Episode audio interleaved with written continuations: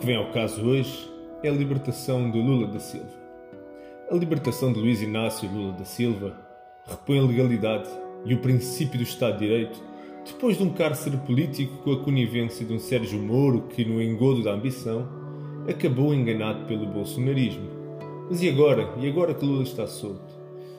É claro que uma eleição direta para o titular de um cargo político com a dimensão do Presidente da República particularmente em regimes presidencialistas, transporta sempre uma aura de culto de personalidade.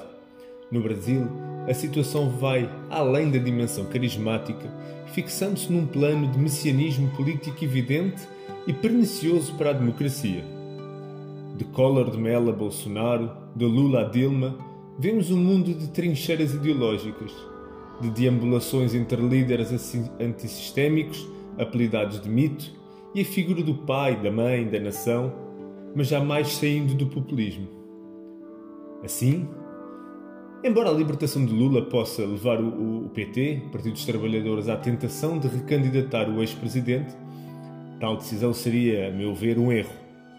A forma como decorreu a última campanha eleitoral com fake news, ataques de caráter e combate cultural em torno de uma figura sólida e institucional como Fernando Haddad deixa antever uma campanha eleitoral difícil para Lula, especialmente porque a matéria de desacreditação de Haddad foi, precisamente, a associação direta entre Haddad e Lula.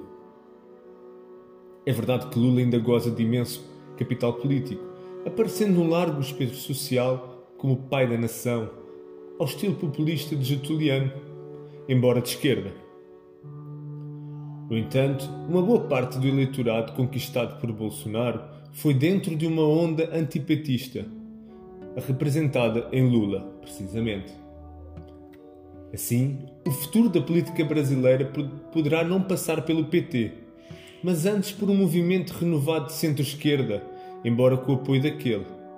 Ou seja, o que o Brasil parece necessitar é de uma alternativa à portuguesa, capaz de jogar ao centro sem deixar de ter uma mão na esquerda. Isto tendo presente que o centro-direita se evaporou na nova direita mundial manifesta no nacionalismo económico liberal e moral conservador. Ninguém estaria mais qualificado para, liderar esse processo que Fernando Haddad. Não tivesse este descapitalizado a sua imagem política nas anteriores eleições. A possibilidade avançada pela imprensa brasileira de que Haddad poderia surgir como número 2 de uma possível candidatura de Lula em 2022 deixa muito claro que Haddad se encontra excessivamente dependente de Lula e do PT. Guilherme Boulos e Ciro Gomes podem surgir como alternativas, embora lhes falte o carisma necessário para capitalizar um largo espectro político e eleitoral. É, pois, previsível que o Brasil não consiga libertar-se da bipolarização PT-nova direita.